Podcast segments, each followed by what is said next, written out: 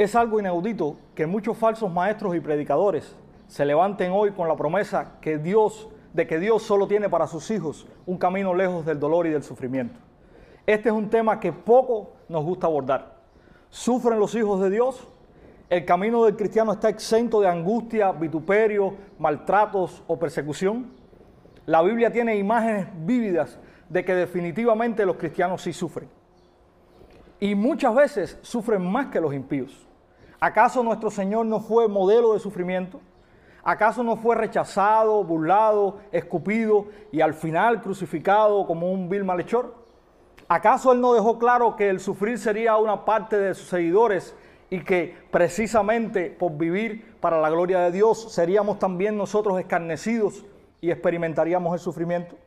Los textos y situaciones sobran en la Escritura, pero que, que si dedicamos unas semanas a mirar cómo los cristianos, aún en medio del sufrimiento, pueden vivir para la gloria de Dios. Comenzamos, mis hermanos, hoy un viaje a través de la primera epístola del apóstol Pedro y miraremos el sufrimiento como una realidad presente, pero también miraremos la gloria del Evangelio y el ancla de nuestra esperanza. Gracias a esa gloria los creyentes podemos atravesar victoriosos, gozosos y glorificando a Dios en medio de los tiempos convulsos que podemos atravesar. Sin lugar a dudas, este es un tiempo de prueba para la cristiandad. Muchos se han levantado a atacar el cristianismo y por ende a los cristianos desde diferentes francos. La agenda global que intenta afirmar la ideología de género, discriminando a los cristianos, acusándolos de una sarta de calificativos despectivos y otras situaciones con relación a la libertad religiosa a nivel mundial, es una realidad muy palpable en nuestros días. El cristianismo está bajo ataque, realmente lo ha estado siempre, y cada generación necesita alentarse con estas palabras que Pedro trae a la iglesia. Hemos titulado esta serie Viviendo en el sufrimiento para la gloria de Dios.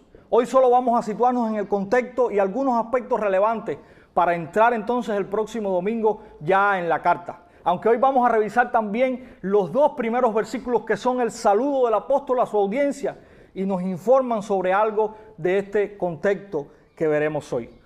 En primer lugar, Pedro escribe a los cristianos en Asia. Y tenemos ahí, dice el versículo 1, Pedro, apóstol de Jesucristo, a los expatriados de la dispersión en el Ponto, Galacia, Capadocia, Asia y Bitinia. Esto es lo que leemos en el versículo 1 de esta carta y nos deja saber de primera mano quién escribe. Aquí el apóstol Pedro se presenta como el autor de esta misiva. Está además que nosotros hagamos un discurso de quién era y cómo el apóstol Pedro llega a la cristiandad, cómo es llamado por el Señor allí junto a su hermano y todo lo que sucedió. Ahí está el registro en los evangelios. Allí podemos ver la historia de la vida de este hombre y ya unos años después, alrededor de 30 años después, está entonces ya maduro en la fe, ya líder de la iglesia, está escribiendo esta y otra carta a la iglesia.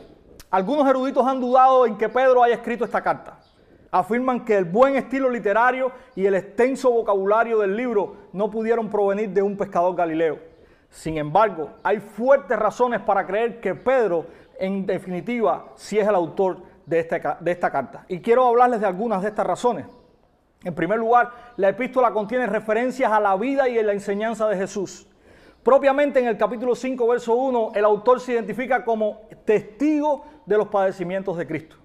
En segundo lugar, Pedro, aunque es el autor de la carta, no tuvo necesariamente que redactarla. En el capítulo 5, en el verso 12, en los saludos finales, él dice que escribe por conducto o por medio de Silvano, quien nosotros conocemos mejor como Silas, aquel que fue colaborador de Pablo y ahí está registrado también en las cartas paulinas del Nuevo Testamento. Y esta era una práctica no, no específica o especial en esta carta, sino que era una práctica común en aquel tiempo. Y estas personas que redactaban por otros o que básicamente copiaban lo que otros les dictaban, se llamaban o se, conocen como amanuenses. Y si nosotros vamos, por ejemplo, a la carta de Romanos, vemos ahí al final de Romanos capítulo 16, verso 22, cómo eh, está también un amanuense escribiendo esta carta. Sin embargo, nadie duda de la autoría de Pablo como el autor de la carta a los romanos. Pero sin embargo, dice Tercio que él fue el que escribió esta carta. No obstante, podemos ver que Tercio solamente fue el amanuense como sí las está haciendo el amanuense en esta carta de Pedro. Otra de las razones por las cuales nosotros afirmamos o podemos eh, dar seguridad de que Pedro es el autor de esta carta es que la autoricidad de la carta como escrita por Pedro fue aceptada desde muy temprano por los padres de la iglesia. En segundo lugar, esta carta fue escrita para expatriados por su fe. Y ahí vemos en la segunda parte del versículo 1 que leíamos como Pedro dice que es a los expatriados de la dispersión. Eh, Pedro usa esta, esta frase. Y tampoco los destinatarios de esta carta escapan de una variedad de interpretaciones que no queremos dejar de lado en el inicio de esta serie. ¿A quiénes o a quién le está escribiendo Pedro? Hay algunas opiniones con relación a la audiencia y queremos verlas a continuación. Algunos piensan que Pedro está escribiendo a judíos cristianos que habían comenzado a padecer persecución y estaban fuera de su tierra. Ellos toman como base la frase que Pedro usa en el saludo cuando dice a los expatriados de la dispersión. Algunos piensan que Pedro está escribiendo a creyentes gentiles de la región que se menciona y toman como base lo que Pedro dice en el capítulo 2, versículo 10, donde él dice, vosotros que en otro tiempo no erais pueblo, pero que ahora sois pueblo de Dios. Además se afirma que la referencia en el saludo de Pedro se refería a los expatriados de la dispersión y esto tiene que ver con una condición en cuanto a los cristianos realmente cómo ellos se ven ante el mundo. No tiene necesariamente que referirse propiamente a judíos. Algunos piensan que simplemente ya en esta fecha, donde se escribe la carta, la separación entre judíos y gentiles creyentes no es tomada en cuenta en el concepto de pueblo de Dios como uno solo. Sin importar la etnia o nacionalidad, ya estaba en la mente de los creyentes que el pueblo de Dios no estaba dado por etnia o por raza o por pueblo, sino que el pueblo de Dios era todo creyente de cualquier raza que viene por la fe a, a Dios a través de Cristo. Realmente, y como opinión personal, veo este tercer planteamiento como el más acertado. La idea de dos pueblos diferentes fue algo que Pablo desestimó completamente en Efesios 2 y que todo el Nuevo Testamento viene desestimando. De hecho, si miramos los primeros años de la iglesia, los intentos judíos por separarse en práctica con los gentiles creyentes fueron rechazadas y se enfatiza en la escritura que Dios tiene un solo pueblo y que éste está conformado por creyentes en Cristo de cualquier raza o nacionalidad. Es interesante que Pedro está escribiendo también para creyentes en una región en la cual el Espíritu Santo impidió en su momento a Pablo ir a predicar. Allí en Hechos, en, el libro de los Hechos nos narra cómo Pablo tenía intenciones de ir a esta región o alguna de las ciudades de esta región y el Espíritu Santo se lo impide.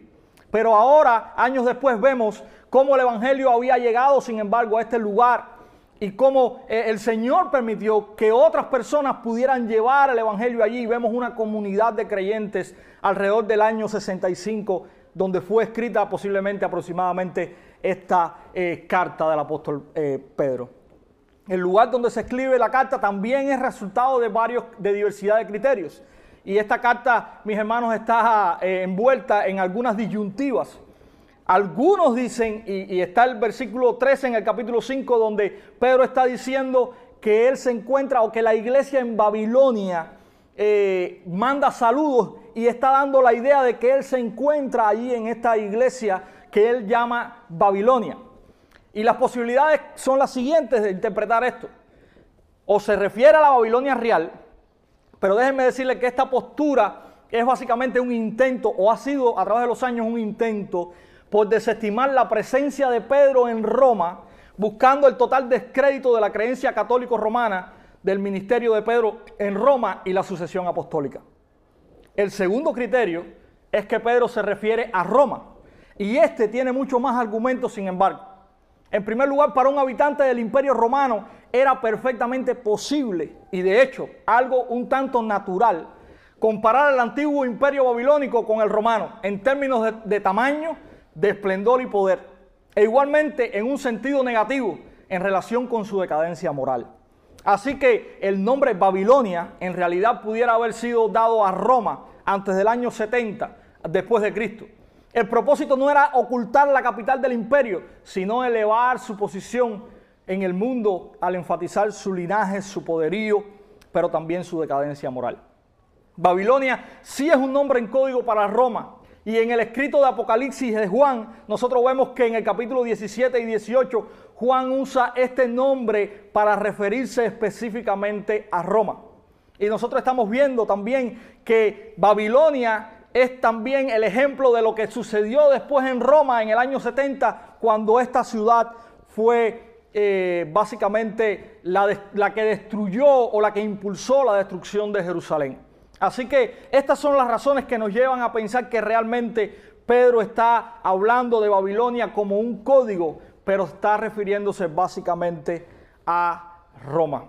Cabe también destacar que la tradición, y esto se ha aceptado a través de los años, la tradición sitúa a Pedro muriendo precisamente en Roma, eh, cerca del año 65 al 67, y esto nos, nos deja ver que Pedro realmente estuvo en Roma. Y esto tenemos también que tener presente que la Biblia no registra estos sucesos de la muerte de Pedro, pero como les decía ahorita, tenemos allí toda la tradición desde, desde este tiempo, desde el siglo I, que está aceptando que realmente Pedro murió en Roma, eh, crucificado boca abajo para no morir igual que su Señor. Así que estas son las razones que nos hacen pensar que realmente esta carta, esta cita de Babilonia, realmente se está refiriendo a Roma. Ahora, en tercer lugar, también podemos ver que el Padre tiene un propósito para los escogidos. Y ahora vamos al versículo 2 y dice la escritura allí, elegidos según la presencia de Dios el Padre en santificación del Espíritu, para obedecer y ser rociados con la sangre de Jesucristo. Gracia y paz os sean multiplicadas. Un saludo eh, tremendo a esta iglesia sufriente, pero Pedro está queriendo dar ánimo y está queriendo decirle a la iglesia, ustedes tienen una base sólida, una base segura. Y eso precisamente es lo que Pedro está tratando de transmitir en este saludo. El mensaje de Pedro tiene implicaciones tremendas para todos los cristianos perseguidos. El Padre sabe que los escogidos son extranjeros y peregrinos en este mundo. Dios tiene la familiaridad, Dios entiende, perdón, la familiaridad con Él y esto trae como consecuencia una extrañeza del mundo, así también como la persecución. La gente no cristiana y los sistemas sociales tienen una repulsión, mis hermanos, al reino de Dios. Esta es la verdadera naturaleza del pecado, una rebelión contra Dios y también, por ende, contra las cosas de Dios. Los sistemas del mundo rechazaron los valores cristianos y los testigos representados por Pedro y los primeros cristianos. Ellos fueron perseguidos y dispersos. Esta epístola les enseña a los escogidos de Dios a vivir en un mundo que simplemente los rechaza. Pedro dice en el capítulo 2, versos 11 y 12, queridos hermanos, les ruego como extranjeros y peregrinos en este mundo que se aparten de los deseos pecaminosos que combaten contra la vida. Mantengan, mantengan entre los incrédulos una conducta tan ejemplar que aunque los acusen de hacer mal, ellos observen las buenas obras de ustedes y glorifiquen a Dios en el día de la salvación. Y también dice en el versículo 19 del propio capítulo 2, porque es digno de elogio que por sentido de responsabilidad delante de Dios se soporten las penalidades aún sufriendo injustamente. Los escogidos tienen un destino, escogidos según la presencia de Dios Padre. Y esto es la predestinación. Dios escoge tu destino. Dios sabe de antemano a aquellos a los que Él escoge. Él es omnisciente, Él elige, Él es omnipotente. Y también Él sabe, Él está con su pueblo siempre. Él es omnipresente. Él tiene un propósito para eso, el cumplir su plan para reunir a todo su pueblo con Él. Nuestro destino no es la aceptación de este mundo, sino el estar con el Señor en el cielo nuevo y en la tierra nueva. Esa es realmente nuestro destino. Eso es a lo que nosotros tenemos que estar apuntando y Pedro trata de enfatizar eso en su audiencia y también para nosotros hoy como aplicación. ¿Están mis hermanos nuestras prioridades en esta vida dirigidas al cielo?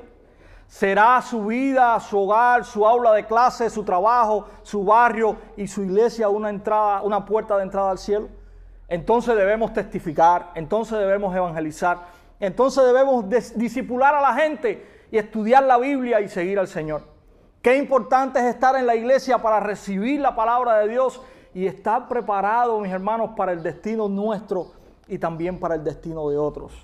Habrá persecución, ha habido desde siempre persecución y en nuestro tiempo no vamos a escapar de eso. Y eso es importante y la carta de, Pedro, perdón, nos va a dar ánimo para atravesar esa persecución viviendo para la gloria de Dios. Mis hermanos, los escogidos están identificados por su obediencia fiel a Cristo y la adoración al Dios verdadero. Alabanza sea al Dios y Padre de nuestro Señor Jesucristo. Pedro inicia esta alabanza identificando al Dios Trino, Padre, Hijo y Espíritu Santo. El escogido creerá en el Dios Trino a través de la fe en Jesucristo. Pablo destaca la manera en que la Trinidad opera en esta elección, en esta elección y predestinación y en esta salvación de su pueblo. Él establece la elección, la salvación y la santificación como una obra de las tres personas de la Trinidad. Pablo lo establece de la misma manera en Efesios 1, cuando afirma que Dios nos eligió, fuimos salvos, salvos por la sangre de Cristo y el Espíritu Santo vino a los suyos como la garantía o sello de propiedad, mientras que Pedro dice que el Espíritu Santo obra nuestra santificación. Qué gloriosa imagen de la obra de nuestro inmenso Dios en su pueblo, mis hermanos. En cuarto lugar, el Hijo de Dios es el sacrificio para el escogido. Jesús es el Salvador de su pueblo y Mateo lo dice allí en el capítulo 1, verso 21. Jesús es el Mesías y ungido, el Cristo de Dios, quien dirige a su pueblo para servir a Dios el Padre. También Pedro lo enfatiza ahí en el capítulo 2, versículo, eh, en segunda de Pedro, capítulo 2, versículo 9. Jesús prepara el camino para que los escogidos se relacionen con el Padre. En primer lugar, Dios Trino destinó a Jesús para ser el Salvador del pueblo. Y nosotros enseñábamos aquí en las clases de doctrina que hay un pacto desde la eternidad donde las tres personas de la, Trinidad de mutuo acuerdo decidieron salvar al pueblo de Dios. Jesús nació para ser el representante de los creyentes ante el Padre. Él es el Hijo del Hombre, como Juan lo dice varias veces en su Evangelio. Jesús cumplió totalmente las demandas de la ley moral para que por fe en Jesús podamos vivir nosotros el cumplimiento de la ley. Jesús cumplió también la ley ceremonial dada a los profetas y sacerdotes en el Antiguo Testamento, para que ahora, a través de su vida, muerte y resurrección, tengamos a Jesús como nuestro profeta y nuestro sacerdote. Jesús sufrió en las manos de gente malvada. Pedro anima a los cristianos perseguidos, incluyendo a muchos que eran esclavos, a que se enfrenten al sufrimiento como Jesús lo hizo y confiar en la vindicación de Dios. Jesús fue abandonado o rechazado por el Padre en la cruz en nuestro lugar para que nosotros pudiésemos, mis hermanos, ser aceptados por Dios. La ira de un Dios justo fue apaciguada por el sacrificio de su Hijo. Jesús resucitó y sin su resurrección no podemos ser resucitados nosotros.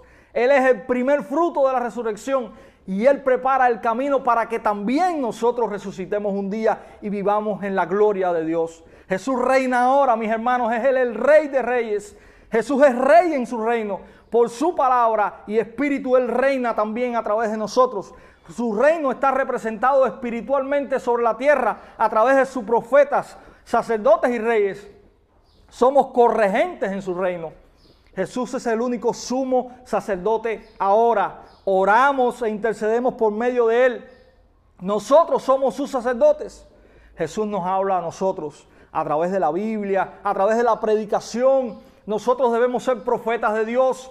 El mundo ridiculiza a los profetas modernos, quienes anuncian el mensaje de salvación y denuncian los pecados de la cultura. Pero, ¿sabes algo? El anunciamiento del Evangelio y la denuncia del pecado nunca cambian. El mundo cambia en cuanto a su aceptación y tolerancia al pecado, pero el Evangelio, mis hermanos, jamás cambia. Y en último lugar, hay muchos que, a pesar del sacrificio de Cristo, lo rechazan. Tenemos que tener claro estas 11 verdades acerca de todo lo que la Trinidad ha logrado por nosotros y cómo la Trinidad ha hecho posible que nosotros seamos ese pueblo escogido al cual Pedro está escribiendo aquí con tremendo gozo y, llevándolos y, y allí eh, pidiéndoles que pasen por medio del sufrimiento, viviendo para la gloria de Dios. Jesús, el sirviente sufriente, está con su pueblo en medio del sufrimiento, mis hermanos. Pedro también lo dice allí, cuando lleguemos a los versículos 6 y 7 lo vamos a ver. No solamente estamos sufriendo, sino que Jesús está en medio de ese sufrimiento. Jesús está con nosotros. Y el rechazo de Cristo tiene implicaciones, mis hermanos. Tiene implicaciones. Tal como Cristo fue perseguido, así no va a ser sorpresa nunca que nosotros también vamos a ser perseguidos. Los primeros judíos cristianos debieron haber quedado anonadados con el rechazo total hacia Jesús por parte de sus líderes religiosos. ¿Cómo puede ser que Jesús fue crucificado? ¿Por qué es que las autoridades religiosas judías denunciaron a los cristianos y buscaron su exterminio? Si los cristianos no andaban por ahí matando gente, ¿por qué querría la gente matar a su líder y a sus seguidores? El rechazo de Dios también puede verse hoy y esto es lo que en el mundo se conoce como la cultura de la muerte. ¿Cuál es el resultado, mis hermanos? Mis hermanos, ellos tratan siempre de pisotear, pisotear y pisotear a todo lo que tenga que ver con Dios. No resisten los valores morales del Evangelio. No resiste cuando Dios les llama pecadores. Y es por eso que los cristianos van a pasar persecución. Es por eso que la persecución ha venido desde la época de Jesús porque el cristianismo es contracultura.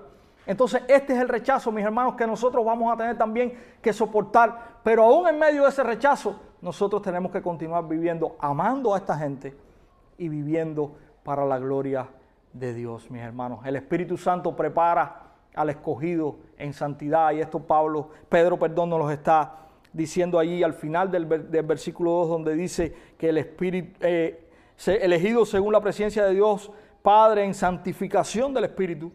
Y en santificación del Espíritu es para obedecer y ser rociados con la sangre de Jesucristo. Esto es lo que dice ahí Pedro. El Espíritu Santo es nuestro paracleto. Él nos prepara y nos, nos lleva a que recibamos o vivamos bajo el gobierno de Dios. La obra del Espíritu es mencionada por Pedro en esta primera epístola. El Espíritu Santo obra nuestra santificación, mis hermanos, y hay algunas cosas que quiero hablarles acerca de la santificación o de la santidad. Y en primer lugar, la santidad es un trabajo continuo. El Espíritu Santo trabaja en la vida del creyente, sus obras nos llevan a la obediencia a Cristo y la obediencia significa que Dios está trabajando continuamente en los suyos. Filipenses capítulo 2, verso 13 nos dice que Él es el que produce en nosotros tanto el querer como el hacer por su buena voluntad. La obra del Espíritu siempre está relacionada tanto al conocimiento como a la obediencia de Jesús. Para concluir, mis hermanos, en el saludo, en este saludo que Pedro está eh, dando, estableció dos componentes esenciales para la comunidad de fe. En primer lugar, el Dios Trino, y la continua operación de la gracia presentada por la aplicación de la sangre del sacrificio de Jesús sobre su pueblo. Para la audiencia de Pedro, tanto como para nosotros hoy en todas las generaciones de creyentes, es necesario entender esta gran verdad de nuestra posición delante de Dios. Porque mis hermanos, esta es la base para soportar todo. Si nosotros entendemos dónde estamos, qué, cómo Dios nos mira, cuál es la relación que nosotros tenemos con Dios, nosotros vamos a poder pasar la persecución, vamos a poder estar en el dolor y vamos a poder estar en el sufrimiento.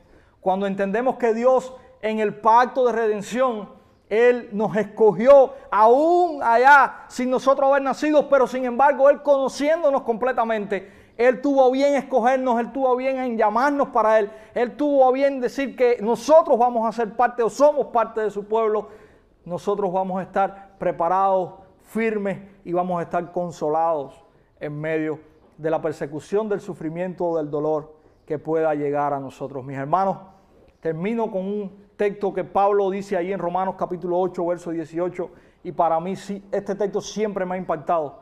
Y Pablo dice, tengo por cierto que las aflicciones del tiempo presente no son para nada comparables con la gloria venidera que en nosotros ha de manifestarse. Gloria al Rey por hacernos uno de los suyos. Dios nos bendiga.